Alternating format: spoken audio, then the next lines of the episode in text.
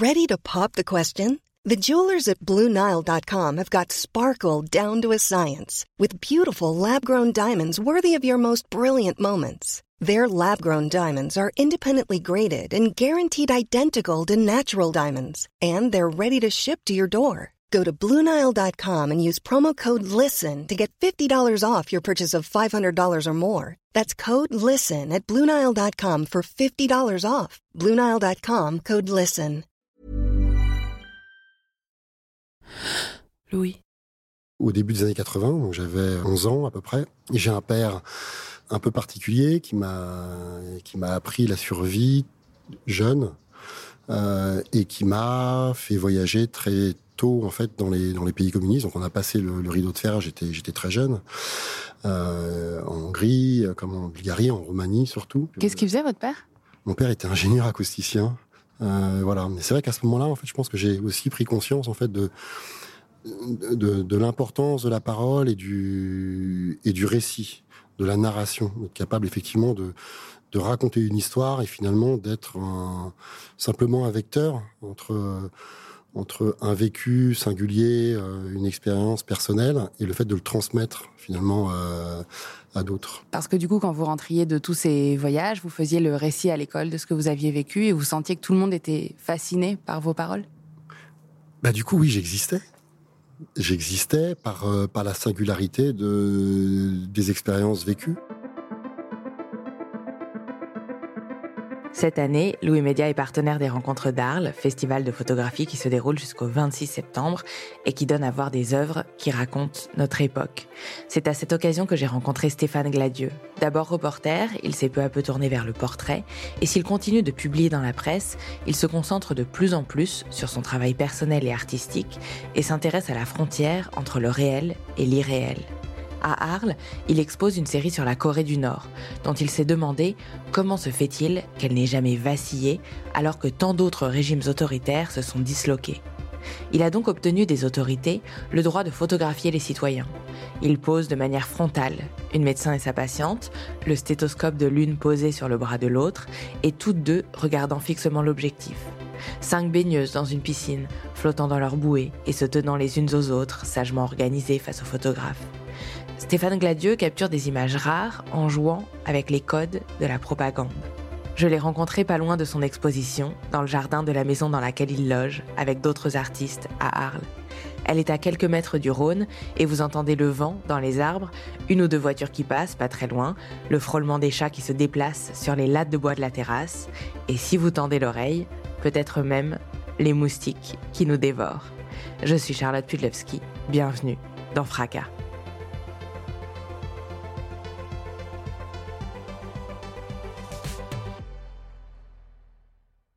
Il y a eu plusieurs accidents. Euh, bon, je crois pas vraiment aux accidents, mais euh, ça s'est pour le coup passé comme ça. À 14 ans, j'ai deux obsessions. Finir le voyage de Roland et Sabrina Michaud euh, dans le Waran en Afghanistan, caravane de Tartarie.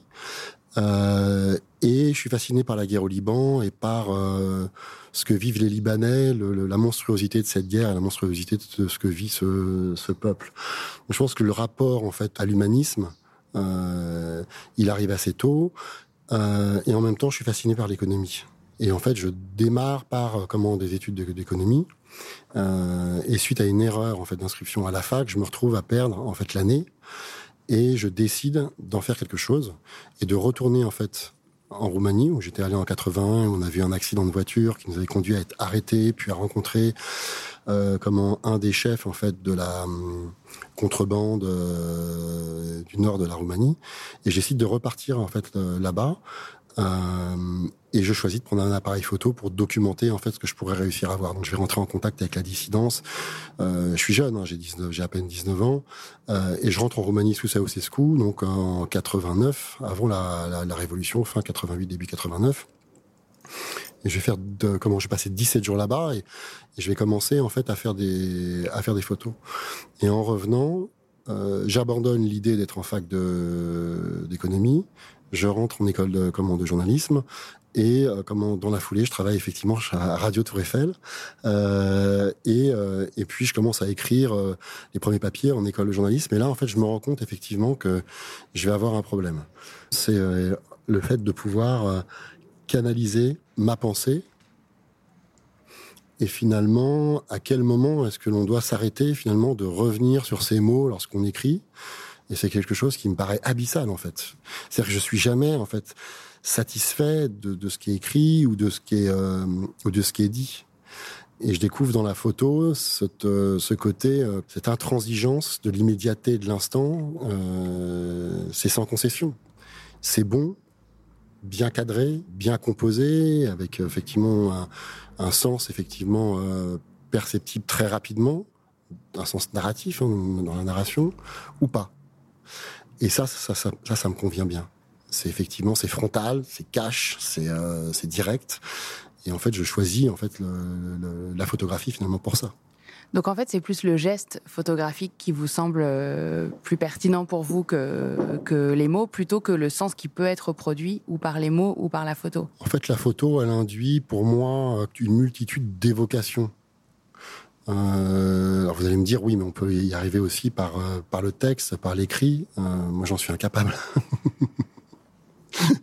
j'en suis, j'en suis proprement incapable. Donc, euh, euh oui, je pense que j'avais une relation peut-être trop, euh, je sais pas, peut-être trop cartésienne, à vouloir effectivement euh, espérer pouvoir démultiplier comment les idées et leur complexité. et j'aimais dans la dans la photographie ce côté à la fois poétique, esthétique, structuré je suis un très grand fan de la structure, du nombre d'or, des compositions, euh, que ce soit en peinture en architecture. Euh, et tout ça, pour moi, a un sens. Euh, quand je le regarde, que ce soit à travers l'émotion que ça procure, l'équilibre, la puissance, ça a un sens. Et la photo, pour le coup, le langage photographique permettait tout ça, c'est-à-dire à la fois de la construction et en même temps, d'un point de vue comment narratif, du sens, de pouvoir comment l'aborder euh, sous différents angles. Au départ, donc vous êtes euh, photoreporter, vous avez couvert énormément euh, de conflits à peu près dans toutes dans toutes les régions du monde. Comment est-ce que vous tissiez du lien en tant que photographe sur le terrain? Comment est-ce que vous approchiez les gens et comment est-ce que vous leur parliez? Moi, ce qui me m'apporte, c'est vraiment le caractère immersif. C'est-à-dire, c'est vraiment rentrer euh, vivre en fait avec les gens. Donc euh, euh, les, les, les, sujets que j'ai pu que j'ai pu faire, j'ai à chaque fois passé du temps, le temps qu'on nous accorde se contracte de plus en plus, mais c'est des sujets où je passais du temps plusieurs mois sur un comment comment sur un sujet, plusieurs semaines, euh, et donc de, de, de, de, vivre avec eux jusqu'au moment où, euh, où on est oublié. Donc c'est à un moment donné de, de, réussir en fait à, à, à, les apprivoiser et à être euh, apprivoisé. Donc effectivement, c'est un dialogue euh, qui passe bah, ou par le langage direct, effectivement euh, par euh, par l'anglais ou ou par l'intermédiaire effectivement de de, de, quelqu'un avec lequel je, je, travaillais sur le terrain, mais avec ou sans le langage, de de finir par être accepté euh, et que la présence euh, ne soit plus euh, comment un, un, poids, un peu un rapport éthologique. D'ailleurs que j'aime que j'aime bien, qui a beaucoup été développé, je trouve par Raymond Depardon, qui était extrêmement proche de ces sujets au départ et qui s'est éloigné de plus en plus pour éviter l'interaction. Forcément, il y en avait une, mais j'essayais en fait finalement d'être d'être oublié euh, pour pouvoir travailler et être au plus près finalement d'eux et d'essayer de, m'effacer, ce qui n'est pas, facile, parce que je prends un peu de place, mais de façon assez surprenante, ce qui a été certainement le plus, le plus difficile en même temps le plus satisfaisant, ça a été le, le travail que j'ai fait sur la communauté Arki euh, au début des années 2000. Euh, où j'ai travaillé pendant huit mois dans la communauté Arki à essayer de documenter en fait ce qu'il restait euh, des principaux camps de Harki qui avaient été euh, montés euh, comment à partir de, 1962 quand ils sont revenus d'Algérie et ça a été extrêmement extrêmement compliqué extrêmement douloureux même parce que euh, même si comment je travaillais avec une fille de Harki, j'étais étranger et il y avait une résistance très forte que je comprenais d'ailleurs très bien hein, de par ce qu'ils avaient vécu comment au cours de ces de ces des 40 dernières années. Et effectivement, progressivement, en fait, j'ai vraiment réussi à, à comprendre, je pense, la distance, le silence dont ils avaient besoin, la compassion. Euh, c'est toujours en fait une euh, une vraie réflexion en fait d'approche, savoir effectivement à quelle distance avec lui est-ce que je peux euh, être ou pas. et ça, ça a été quelque chose qui m'a énormément appris en fait, mais qui a été très dur, très très dur. J'ai mis énormément de temps à, revenir de ce, voyage, qui était pourtant l'un des plus proches finalement que j'ai pu faire. Ça a été très perturbant, extrêmement perturbant, que ce soit les, conditions de vie, les histoires euh, vécues par euh, par ces familles, euh, et en tant que Français de se retrouver finalement face à une des pages noires de l'histoire de France contemporaine, qui en plus se rattache à la guerre d'Algérie, qui est toujours un, sujet sur lequel on a énormément de mal aujourd'hui, hein, même encore aujourd'hui, à revenir. Et l'histoire des harkis, pour moi, est vérité, un des fondements en fait de toute la problématique de la politique migratoire et de euh, du rapport qu'on peut avoir avec l'immigration encore aujourd'hui en France.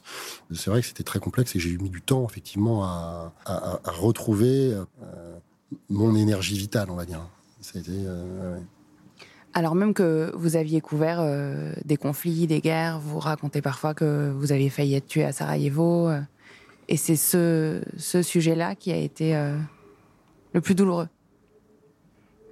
En fait, je pense que la distance, ou j'allais dire même comment l'exotisme de la situation, euh, n'a pas d'influence réellement, je pense, sur la réalité émotionnelle euh, qu'on perçoit.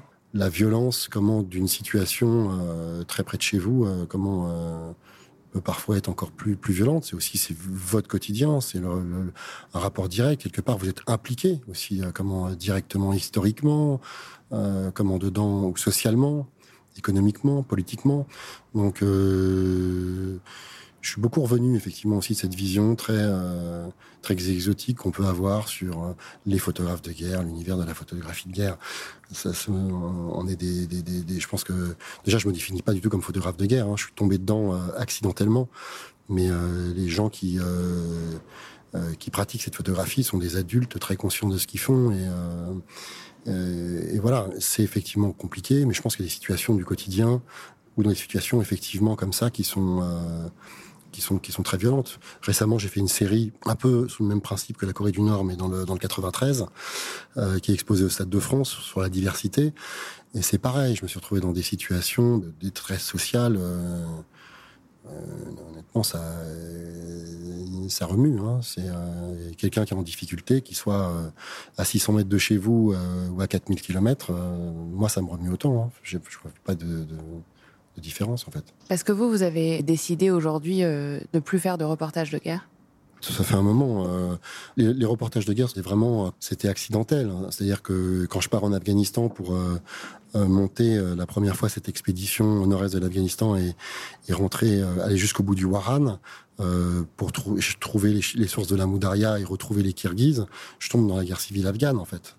Et je rencontre Steve McCurry qui me qui m'écoute et qui me dit euh, moi je pars si tu veux je te laisse mon fixeur. Mais euh, tout le monde a quitté le pays parce que c'est vraiment le chaos.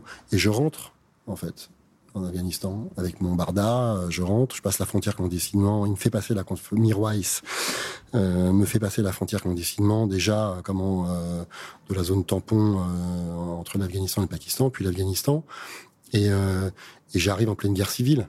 Et en fait, tout bascule en cinq jours. Euh, je suis, je suis capturé, je suis condamné à mort, et, je, et à ce moment-là, j'ai euh, comment je sors de là et, euh, et je décide de rester. Et je vais, je vais y vivre quasiment pendant deux ans par par intermittence, mais en, sur des périodes assez longues, de chaque fois de 6-7 mois. Mais c'est accidentel. non, j'ai arrêté. Euh, mais, oui. Mais après ça, vous êtes retourné sur des territoires en guerre je suis retourné sur des territoires en guerre, mais pour euh, y faire plus des, reportages de fond. J'ai toujours finalement travaillé dans des zones compliquées. Euh, effectivement, ouais. toujours sur des terrains, euh, sur des terrains compliqués. Mais aujourd'hui, le conflit en tant que tel, en fait, euh, ne m'intéresse plus, non. Et alors, à Arles, cette année, vous exposez euh, une série de portraits euh, nord-coréens. Comment est-ce que vous avez décidé de travailler sur cette série? C'est un, un peu un millefeuille. C'est-à-dire que ça part d'une fascination pour la Corée du Nord relativement basique. Quand je dis relativement basique, c'est je pense que il y a une fascination générale, collective en fait, pour la Corée du Nord, qui vient, je pense, du fait qu'effectivement on a aucune information et très peu de visuels, hein, très peu de choses, que ce soit à travers le langage, la littérature, la photographie. Euh, il y a très peu de choses qui en sortent. Donc euh, ce vide euh, génère aussi un fantasme qui permet beaucoup de choses. Donc effectivement, j'ai aussi été pris dedans et il y a une, une vingtaine d'années, euh, j'avais commencé à m'y intéresser. J'avais fait euh, comment une demande, je crois, il y a 15 ans, 10-15 ans, qui m'avait été refusée.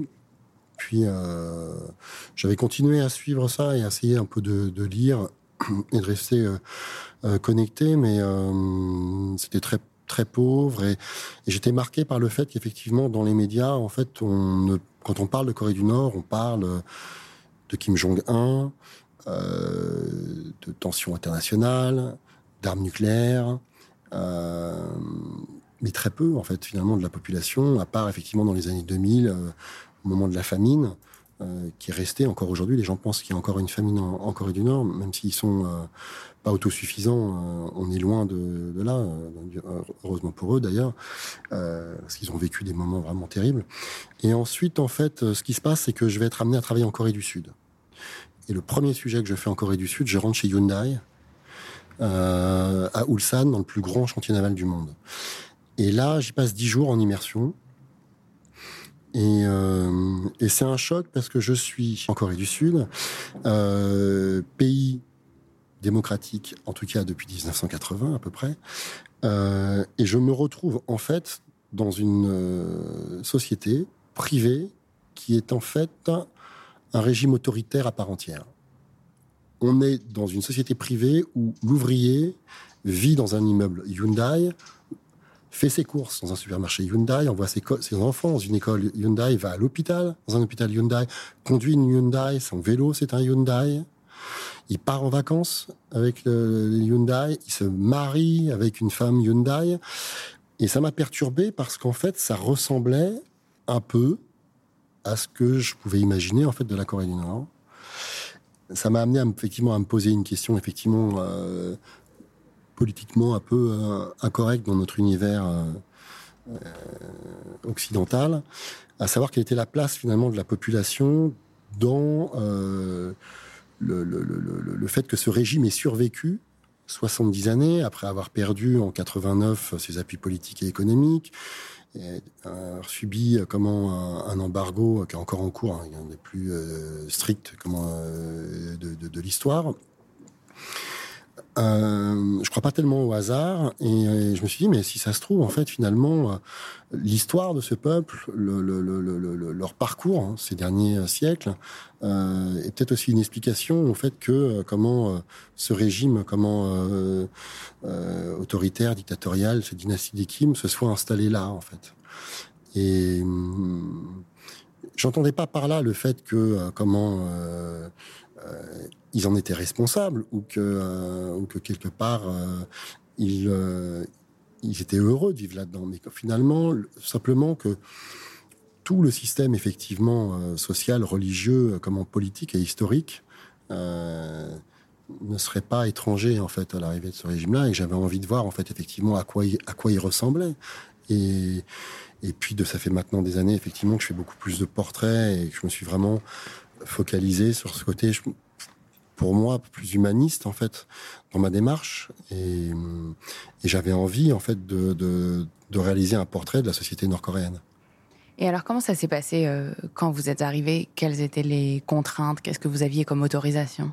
J'ai eu la chance de pouvoir rencontrer le euh, le, représentant de, de, le représentant de, de Corée du Nord, euh, comment à Paris, et de pouvoir faire passer en fait un projet aussi euh, en Corée du Nord par un biais qui n'était pas le biais euh, classique par lequel pouvaient passer les, les médias. Je voulais surtout pas rentrer dans une démarche qui soit une démarche journalistique euh, et que ce soit un reportage. Je sais plus tellement ce que je fais dans ma démarche personnelle, c'est plus du tout ce que je fais.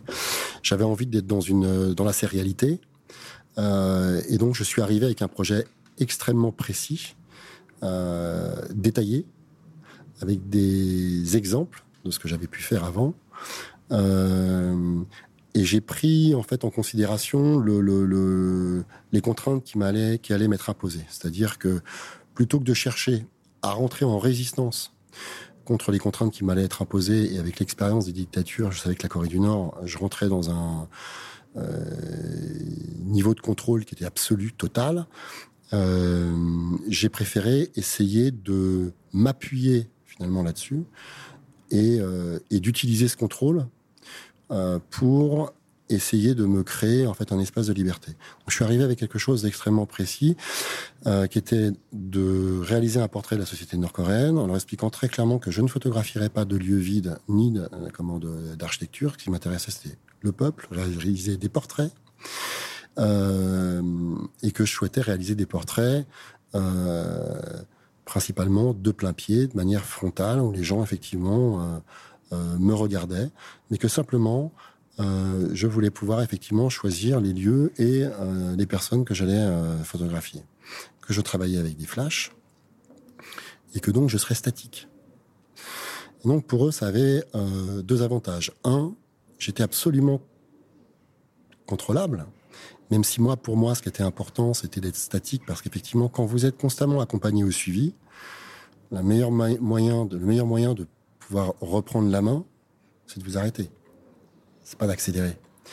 Euh, et d'autre part, quelque part, en reprenant volontairement les codes de la propagande, euh, et plus largement les codes de l'icône, parce que c'est important pour moi, c'est-à-dire que l'icône religieux, qui est pour moi l'ancêtre euh, de la publicité moderne, à savoir une image frontale, extrêmement lisible, très compréhensible, euh, plutôt plaisante euh, à regarder, colorée.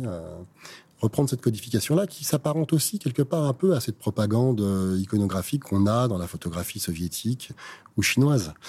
donc quelque part, je leur donnais à voir quelque chose qu'ils pouvaient comprendre, qu'ils pouvaient presque comprendre. Le presque, il est important. Pourquoi? Parce que en fait, je jouais justement sur le fait que je pensais, alors je pensais pas à ce niveau-là, hein, mais je pensais qu'effectivement qu'on n'aurait aucun référent commun, que ce soit de référents euh, euh, sociaux, historiques, politiques, culturels, iconographiques communs, et qu'on n'allait pas voir effectivement les mêmes choses. Quand je dis ça, c'est sans prétention. C'est pas de, je suis pas en train d'essayer de, dire que, que je les prenais pour pour des idiots. C'est que c'était valable dans l'autre sens également. C'est-à-dire que mm, je n'ai jamais véritablement compris ce que eux voyaient à travers mes images. Ce que j'ai compris, c'est qu'effectivement, s'ils m'ont laissé travailler au cours de cinq voyages et pendant trois ans, c'est que quelque part, à la fin, ils se reconnaissent quelque part dans cette série-là. C'est ça qui m'intéressait aussi, c'est-à-dire de m'appuyer, ce que je disais tout à l'heure, sur euh, ce qu'on me donnait à voir. Et vous dites aussi euh, dans la présentation de l'exposition que vous surjouez le dispositif de rue. Qu'est-ce que ça veut dire ça? Ce que ça veut dire, c'est que euh, vous avez des gens qui n'ont jamais été en contact. Euh, enfin, je vais reprendre. ce que ça veut dire, c'est que on me donne à voir une société qui est totalement théâtralisée, qui n'est pas théâtralisée pour l'étranger, il y a tellement peu de gens qui se rendent en Corée du Nord, qui est théâtralisé parce qu'ils sont dans un rapport à l'esthétisme, à la perfection, à la propreté, à l'ordre, à l'uniformisation, euh, où le, la singularité, euh, la, la, singularité n'a pas de place. L'individu n'existe qu'à partir du moment où euh, il fonctionne dans et pour le collectif. Et donc moi, je me suis appuyé là-dessus et effectivement, j'ai quand je dis que j'ai surjoué, c'est-à-dire que j'ai surjoué en, surjouant l'esthétisation parce que le flash effectivement me permet d'avoir un contrôle sur la couleur et finalement quelque part de les mettre en lumière.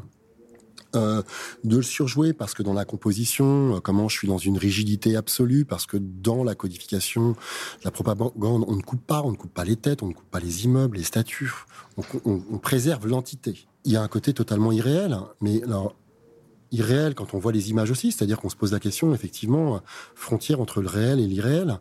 Mais finalement, mais c'est ce que j'ai perçu moi, c'est-à-dire que où est la frontière effectivement entre le réel et, l'irréel? Je, je, sais très bien que ce qui m'est donné à voir n'est pas n'est pas fait pour moi. Je veux dire, puis il y a plein de situations où où, euh, où, où où les choses se sont passées de façon quand même imprévue, où le conflit aussi, euh, comme en interaction avec eux, conflictuel ou non, euh, me montrait qu'on était dans des situations qui étaient euh, euh des situations de vie quotidienne, mais on est dans quelque chose qui est complètement qui est complètement irréel. Donc j'ai joué avec ça aussi finalement en décrochant les personnages du fond, en jouant avec le, les, codes les codes couleurs et, et, et cette rigidité pour pour rentrer dans quelque chose qui était, euh, oui, à la limite, je dirais un peu de, euh, de l'absurde, du surréalisme, euh, avec un petit pointe de d'humour, j'espère, qu'on perçoit aussi dans les dans les images. Quand j'ai dit humour, c'est pas de me de me moquer, mais forcément, c'est moi aussi, ça m'interpellait. Moi aussi, je trouvais ça effectivement surréaliste et et, et, fou. Et puis c'est mon c'est mon regard. J'aime ce décalage j'aime ce décalage avec effectivement euh, ce côté un peu euh, absurde euh, et, irréel. Et pour eux, ça devait être très singulier aussi d'être pris en photo comme ça et par un photographe étranger. Quels étaient, quel était leur, leur rapport à vos sujets, à vous, à, la prise de contact, ensuite au fait de, poser pour vous? Alors oui, pour eux, c'était pour eux et pour moi, c'était c'était complexe. Déjà, il y a une chose importante, c'est qu'en fait, le portrait individuel euh, n'existe pas, en fait, encore une fois. Quand je dis il n'existe pas, euh, c'est-à-dire que, euh, encore une fois, l'individu euh, n'existe que dans le, le, collectif. Donc, en fait, finalement, vous êtes photographié à l'école, de la maternelle jusqu'à l'université, en groupe, à l'armée, en groupe, au travail, que ce soit à l'usine, comme dans les champs, en groupe vous allez vous retrouver effectivement photographié euh, comment lors de votre mariage, en famille ou en couple, mais le portrait individuel n'a qu'une valeur de reconnaissance sociale. Euh, pour les papiers d'identité, euh, les cartes du parti, euh, voilà. Et dans la rue et dans les intérieurs, finalement, il y a très peu de portraits. Il y a des portraits du fondateur et de son fils. Il n'y a même pas de portrait de, Kim Jong-un dans, la rue ou, dans les, ou dans les intérieurs. Et pas de portrait individuel des gens. Donc effectivement, il y avait ce côté, cette surprise déjà pour eux, que je propose ce, portrait individuel, et pour les gens, effectivement, dans la rue, qui d'un seul coup voyaient un étranger, euh, dans un premier temps, rester à l'écart et ses accompagnants venant vers lui pour leur demander s'ils étaient effectivement, lui demander s'ils étaient effectivement d'accord pour être photographiés, euh, avec effectivement un moment de surprise, parfois d'inquiétude, euh, des refus, mais un peu comme partout ailleurs finalement. Je dirais qu'en taux de refus, j'ai pas eu beaucoup en extérieur dans la rue, euh, et parfois de la fierté, euh, parfois de la crainte clairement. Et j'ai conservé tout ça parce qu'en fait, euh, mon objectif n'était pas de rentrer en contact avec eux par le langage, justement. Parce que de toute façon, j'étais, je passais par le filtre de, de mes accompagnants. Donc, la valeur de l'échange aurait été, nulle. Mais simplement à travers, en fait, le, langage photographique, mon langage corporel, mais en leur donnant aucune indication. C'est-à-dire, je leur demandais simplement de se positionner à un endroit et ensuite ils se positionnaient comme ils le souhaitaient et, et avaient l'attitude qu'ils avaient. Donc en fait, on perçoit, je pense, sur les images à la fois parfois de la décontraction, rarement, euh, la morgue nationaliste, la fierté euh, euh, et surtout, je pense aussi le stress intérieur façon très, euh, très forte et très marquée. Et vous pensez que ces images, elles racontent aussi à un moment donné un dialogue entre deux cultures, entre vous, votre regard, et cette crainte-là de, de ces individus-là face à vous et au regard que vous posez sur eux? Ben, J'espère. J'espère. C'était quand même aussi l'objectif de cette série, c'est-à-dire d'avoir un, un effet miroir, ce que j'appelle le portrait miroir, c'est-à-dire que, in fine, vous vous retrouvez en tant que spectateur face à des Nord-Coréens qui vous regardent. On parle plus de moi, en fait. On parle de de vous et eux quand vous regardez les images. Vous êtes dans un face à face. Et euh, j'aime ce rapport miroir, parce que je pense que dans le portrait, euh, et, surtout dans ce portrait miroir, il y a un, jeu où on en apprend finalement euh, presque autant sur celui qu'on regarde que sur soi-même. C'est-à-dire que forcément, il y a un effet de, euh, de comparaison. Et je pense que le, le, le, fait que cette série existe nous montre en fait une partie de, ce qu'ils, de la façon dont ils se perçoivent eux aussi à travers mon filtre, à travers mon regard.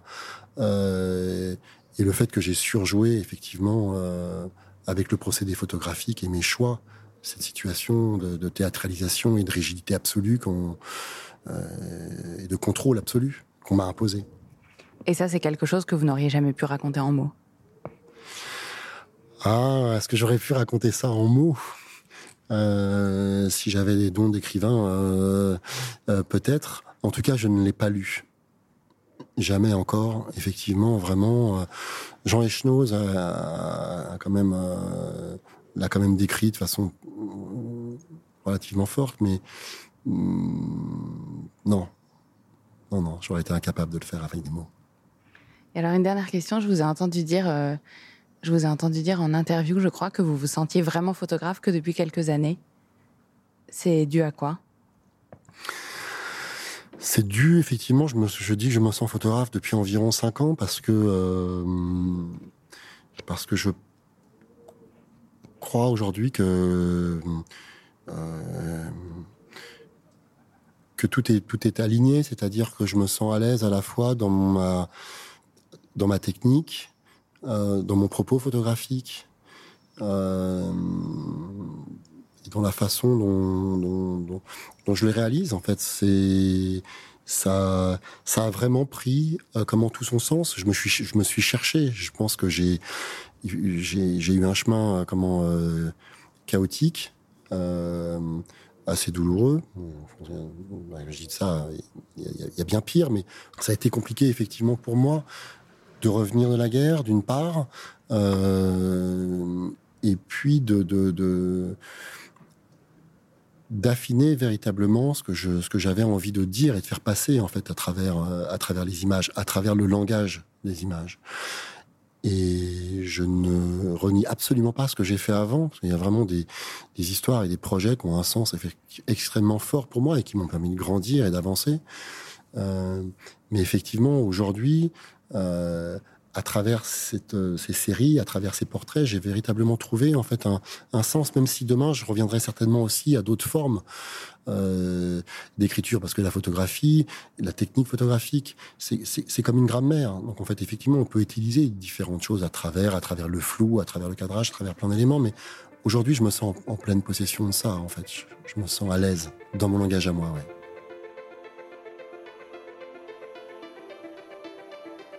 Les rencontres d'Arles se déroulent jusqu'au 26 septembre 2021. Vous pouvez y retrouver l'exposition de Stéphane Gladio au Jardin d'été. Louis Média est partenaire des rencontres et invite à cette occasion plusieurs des artistes présents à Arles dans ses podcasts Émotion, Travail en cours et Fracas que nous vous invitons à découvrir. Je suis Charlotte Pudlowski et cet épisode de Fracas a été réalisé et mixé par Tristan Mazir. La musique a été composée par Valentin Fayot.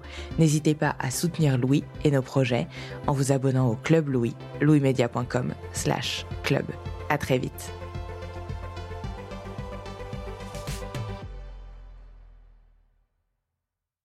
Bonjour, ici Louis Vindel. Vous m'avez peut-être écouté dans Passage, aux côtés de Solal, mais aujourd'hui je vous dis deux mots sur Lettres Zola, une publication soutenue par Louis Média. La promesse de Lettres Zola, c'est d'amener la littérature dans votre boîte aux lettres. Chaque mois, recevez un texte original et inédit par une jeune plume française. Un petit livre d'une cinquantaine de pages, grâce auquel vous pourrez vous plonger dans un sujet de société et découvrir les nouveaux visages de la littérature contemporaine. Mathieu Palin, Blandine Rinkel, Arthur Dreyfus, Abigail Assor, François-Henri Désérable et bien d'autres. Vous pouvez vous abonner à partir d'un peu plus de 6 euros sur www.lettrezola.fr. Bonne écoute et bonne lecture.